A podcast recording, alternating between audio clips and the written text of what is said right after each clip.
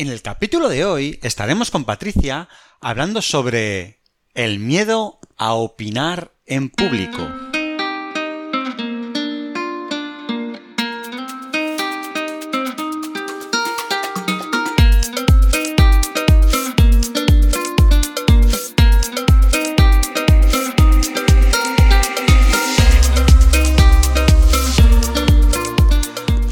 Días a todos, un día más aquí para hablar de salud mental y de nuevo estamos con nuestra querida amiga Patricia, que como todos sabéis es psicóloga sanitaria enfocada en población adulta, que trabaja desde las terapias contextuales y es una pieza fundamental del equipo de psicología online avanzada.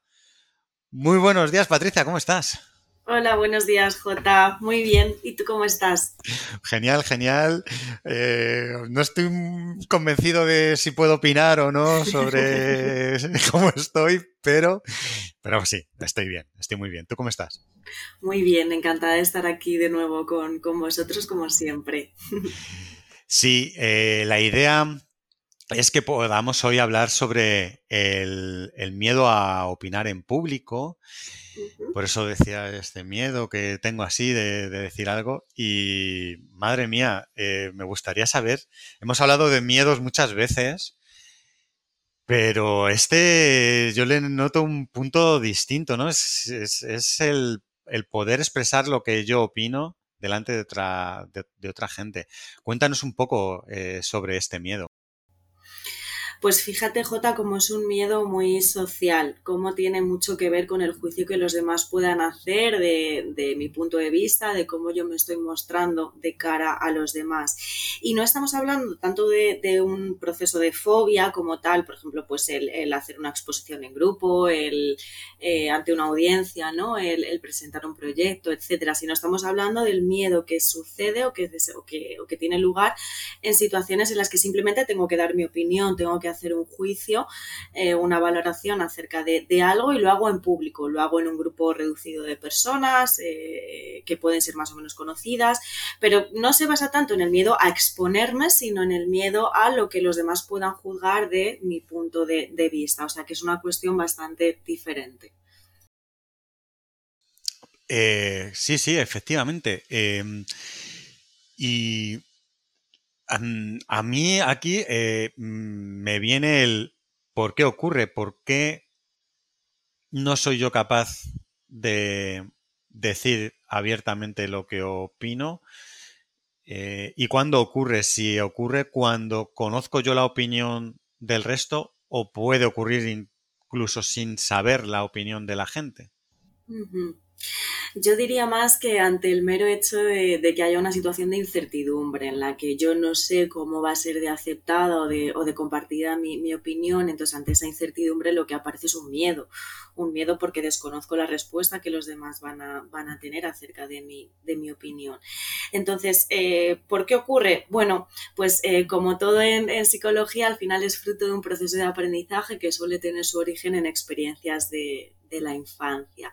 Esto normalmente ocurre cuando se han dado múltiples experiencias a lo largo de mi vida en las que al exponer mi opinión o mi punto de vista, esta opinión ha sido castigada o invalidada por las personas de, mi entorno.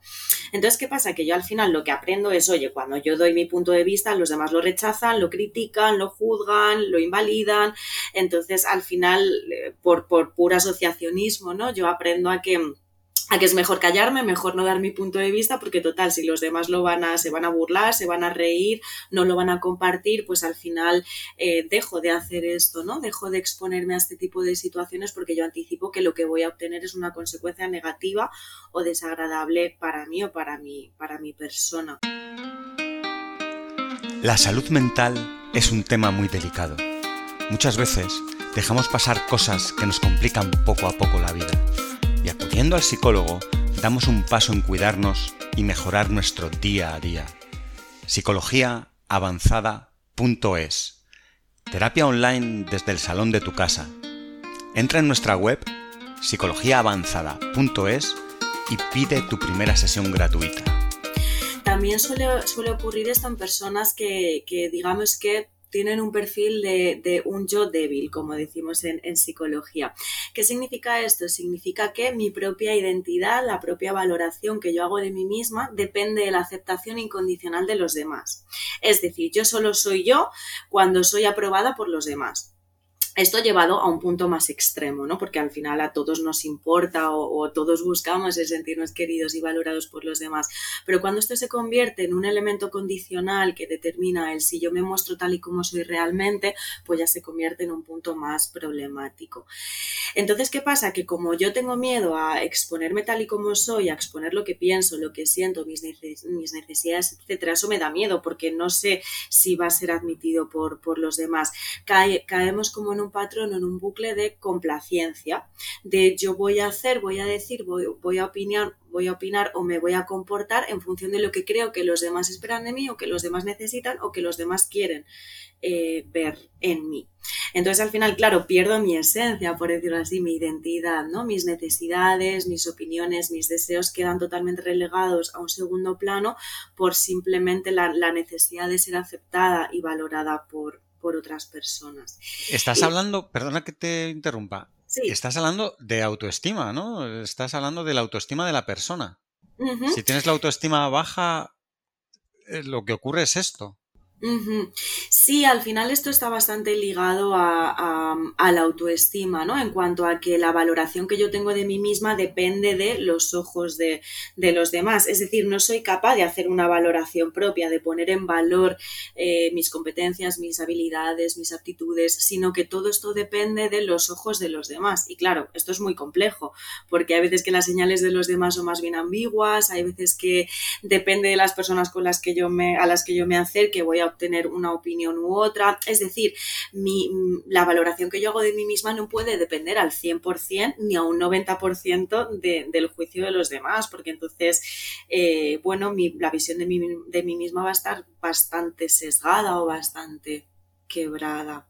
Mm. ¿Y esto, esto ocurre cuando le pasa a una persona, le ocurre en todos los ámbitos o solamente en distintas áreas o depende de cada uno, imagino?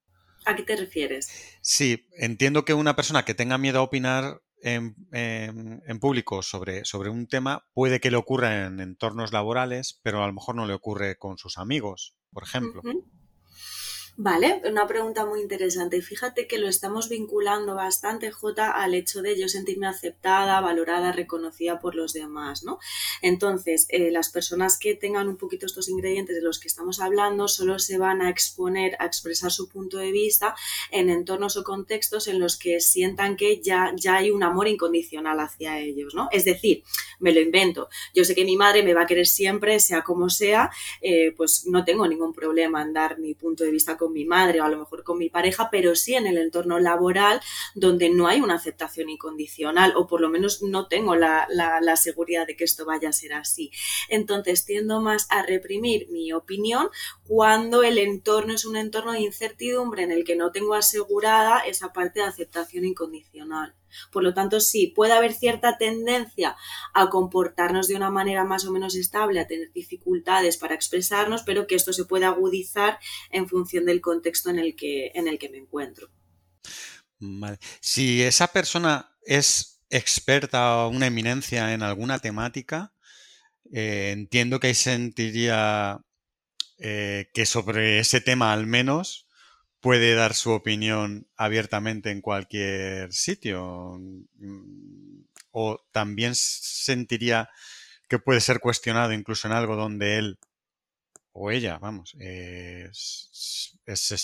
tiene una mayor experiencia que la gente que le, que le está escuchando.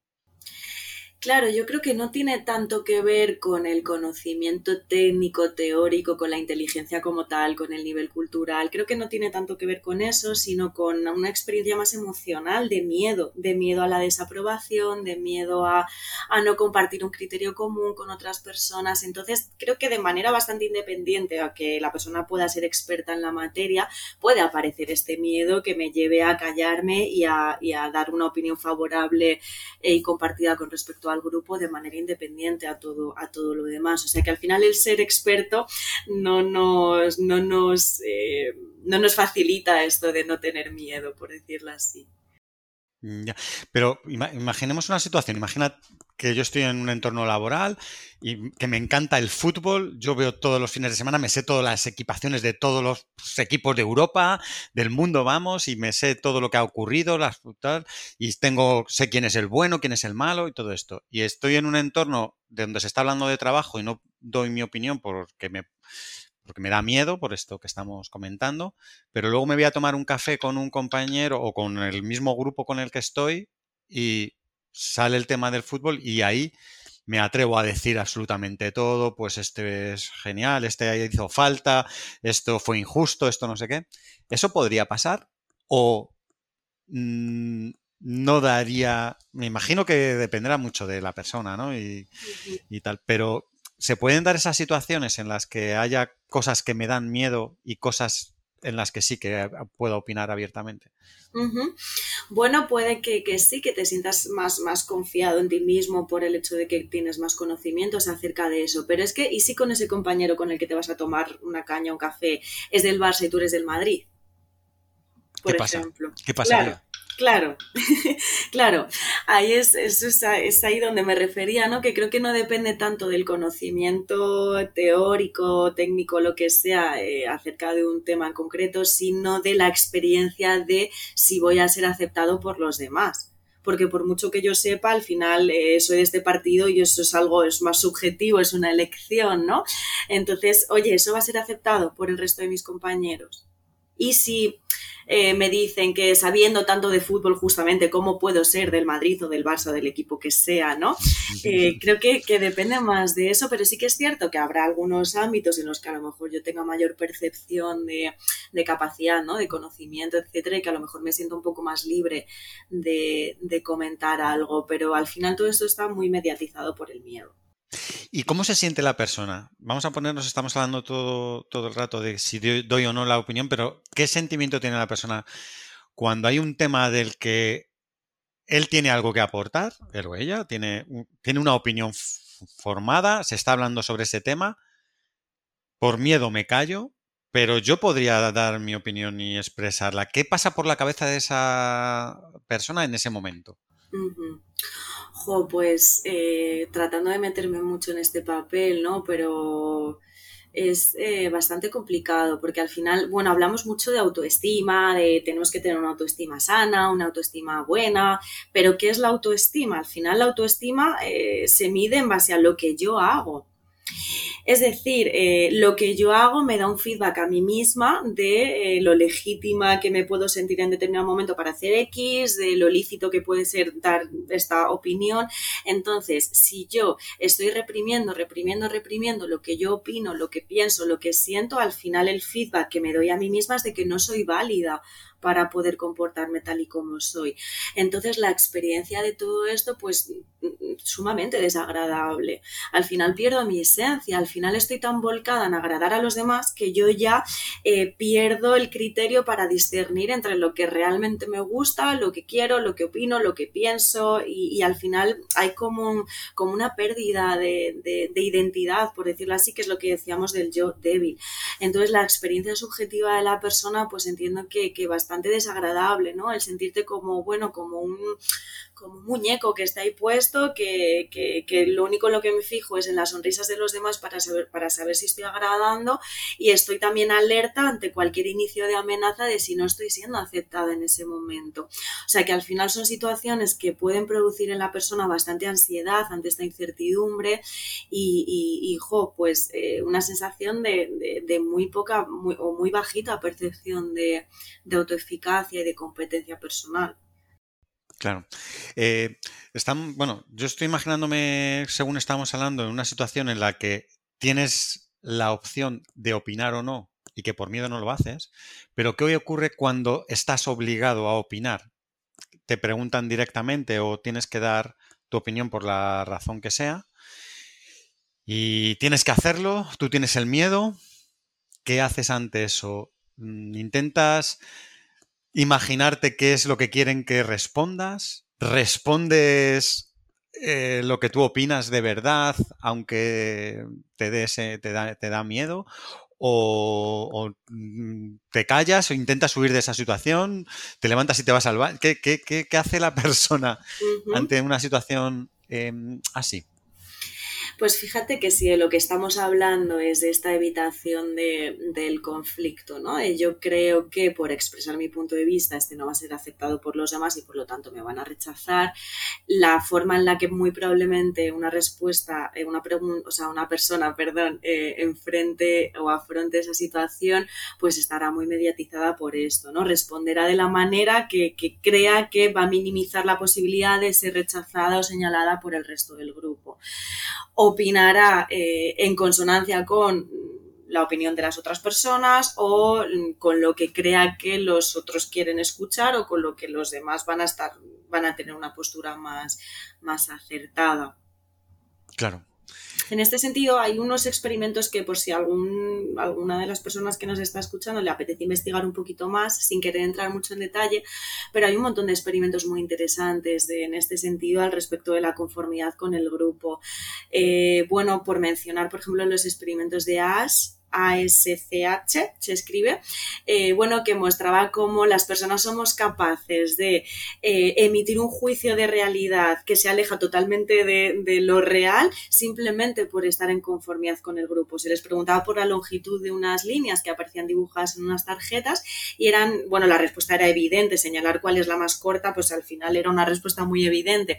Pues muchas personas, un, porcentaje bastante significativo de los participantes, respondían eh, una opinión que era favorable a la del grupo, aun siendo conscientes de que no era la realidad. O sea que fíjate cómo esto de querer ser aceptados por el grupo nos puede llegar a, sesgar bastante. Es, increíble, ¿no? Este, este tipo de comportamientos, ¿no? Ante una evidencia, ¿no? Unos hechos objetivos que tienes delante que tú estás viendo, ser capaz de modificarlos por, por coincidir ¿no? con, el grupo. Sí, sí. Muy interesante, muy interesante.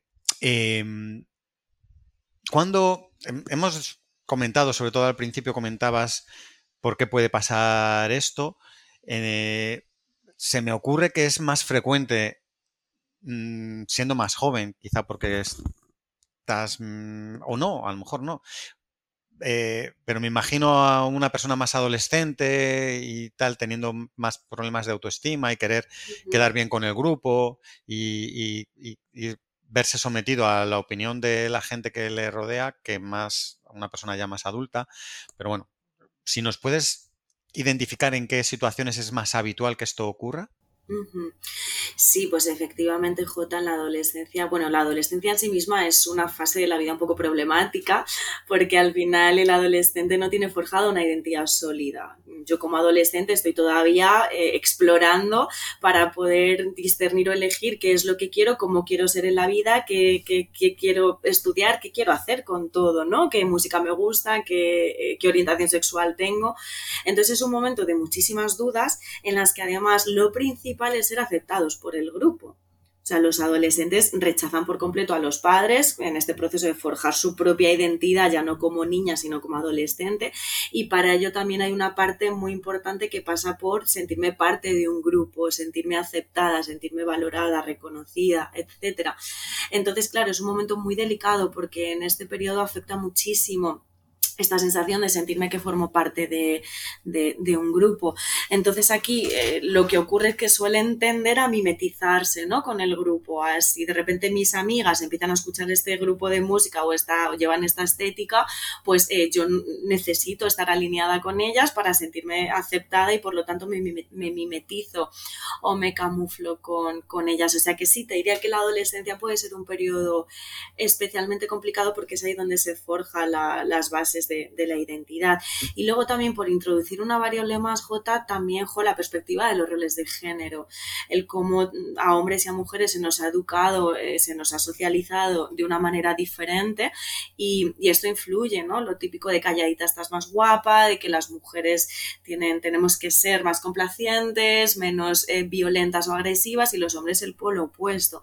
Al final esto, por supuesto que, que la variable del sexo también influye en los comportamientos asociados o más bien esperados, entre comillas, para cada, para cada sexo. Claro, Claro, claro. Eh, entonces es más frecuente que esto ocurra en mujeres que, en hombres. Yo por lo menos eh, que trabajo con muchas mujeres es algo que, veo de una manera bastante habitual, el cómo hay muchísima dificultad para la expresión, para la comunicación asertiva, para la expresión de necesidades, para, dar una opinión de una manera firme y, bueno, creo que, esta influencia de los roles de género pues está ahí vigente, por supuesto. Claro, claro. Eh, ¿En las generaciones más jóvenes también sucede o ahí se nota que hay eh, ya más igualdad en ese sentido. Igualdad de género. Sí. ya nos vamos del tema.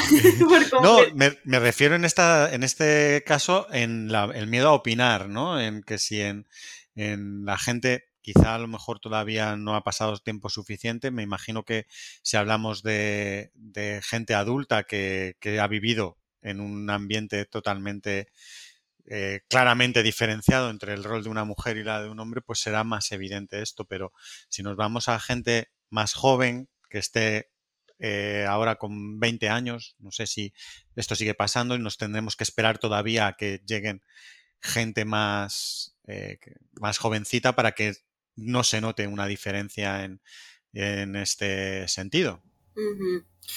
Bueno, yo creo que estamos avanzando, estamos evolucionando, pero quedan muchas reminiscencias y, yo sigo viendo la influencia que los roles de género tienen en hombres y en mujeres. Lo, hmm. Vamos, hablo del trabajo, de la faceta profesional.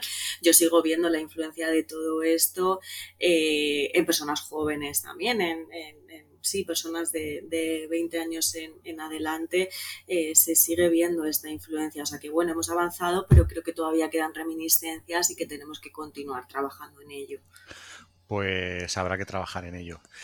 Y hablando de trabajar en ello, ¿cómo se trabaja esto o cómo puede trabajarlo una persona para superar ese miedo? No sé si de forma aislada es posible y si no es posible, cómo se hace en terapia? Bueno, pues hay algunos pilares importantes que sería interesante trabajar en, en terapia. Fíjate que hablábamos de algo tan tan de esencia, por decirlo así, o tan esencial como la identidad. Necesitamos en terapia trabajar con esa persona para construir lo que llamamos un yo fuerte, es decir, un yo independiente a los demás. Es decir, que yo me pueda poner en valor a mí misma, que yo pueda respetarme a mí misma, a mí con mis opiniones, con mis necesidades, con mis derechos, etc. El que yo sea capaz de sentirme legítima para tomar las decisiones que yo quiera y opinar de la manera que yo quiera de manera independiente a que eso vaya a ser aceptado o no por los demás. Este sería como un objetivo que se trabaja pues con un largo recorrido terapéutico, ¿no? Que no es sencillo de hacer, pero que es algo totalmente indispensable para que se produzca un, cambio. Eh, también es importante trabajar desde el vamos a actuar con miedo. Es decir, me voy a exponer a situaciones en las que pueda no ser aceptada mi opinión, pero no por ello me voy a callar, ¿no? Vamos a exponernos a ver qué es lo que ocurre cuando, cuando mi opinión difiere de, las, de la de los demás. Vamos a ver si realmente las consecuencias son tan eh, o tienen tan tanto impacto como yo creo que pueden llegar a tener desde el miedo, ¿no? Entonces necesitamos romper esa asociación entre eh, exponer mi opinión y generar un conflicto. Vamos a romper esa asociación y lo único que podemos hacer es comprobar qué ocurre cuando me expongo ante ese tipo de circunstancias. Y también sería muy interesante trabajar un poco como en deconstruir el concepto de, de, conflicto, ¿no? Que es un conflicto en realidad. Es algo tan explosivo como pensamos y qué, qué, ocurre cuando, cuando discernimos con otra persona, cuando, quiero decir, cuando no estamos de acuerdo, ¿no? Eh, ¿Qué es lo que ocurre? ¿Realmente es algo tan problemático? ¿Realmente el dar mi punto de vista y que este difiera del de otra persona es tan catastrófico como yo, como yo creo? Y aquí es muy importante pues hablar de comunicación eficaz, de, qué estilos comunicativos hay, eh, porque hablamos mucho de la asertividad, pero bueno, ¿qué es ser asertivo? Eh, ¿Por qué a veces es necesario ser más bien sumiso? Y porque a veces también está bien ser agresivo, ¿no? Como todo ello depende de la circunstancia y de los objetivos que yo quiera alcanzar. Entonces, estos serían un poco los, los focos así principales de trabajo eh, que podríamos hacer en terapia. Claro. Genial. Oye, Patricia, a mí me ha encantado hablar sobre, sobre este tema. He detectado ahí cositas, incluso alguna que no, que no se me había ocurrido. Y a mí me ha aportado un montón. Espero que a la gente que nos ha escuchado también. Y no sé si hay algo que quieras decir antes de terminar.